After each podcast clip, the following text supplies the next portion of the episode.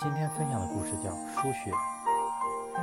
一个女孩得了重病，正在急救室抢救，她的家里人都焦急地等待在急救室的外面，爸爸妈妈和她的弟弟。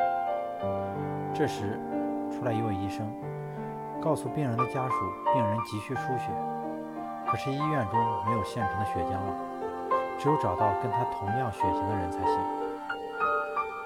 医生接着说：“那先验一下你们三位的血型，看谁的跟他符合。”结果出来了，三个人中只有小男孩的血型跟他姐姐的相同。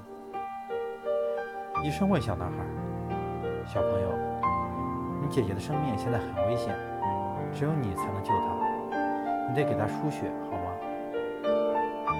小男孩面露惊恐的样子，犹豫了一会儿。紧咬着嘴唇，点了点头。很快，输血完毕。小男孩神色紧张地问医生：“医生叔叔，我什么时候会死？”医生笑着对小男孩说：“傻小子，你怎么会死呢？